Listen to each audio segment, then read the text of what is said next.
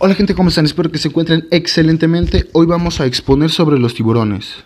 Los tiburones pueden ser grandes predadores marinos con un esqueleto cartilaginoso y múltiples agallas. Las agallas están a los lados debajo de la cabeza.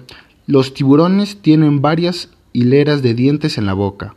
Estos depredadores pueden ser de varios tamaños, desde especies pequeñas de las profundidades marinas, el tiburón ballena. Este tiburón es el mayor de los peces. Se cree que puede tener una longitud de 18 metros de ancho y se alimenta únicamente de plancton. Algunos de los tiburones más grandes, en especial el tiburón blanco, son hemotérmicos, es decir, capaces de tener su cuerpo eh, caliente en la temperatura del agua. A pesar de ser considerados animales peligrosos, rara vez atacan a los humanos.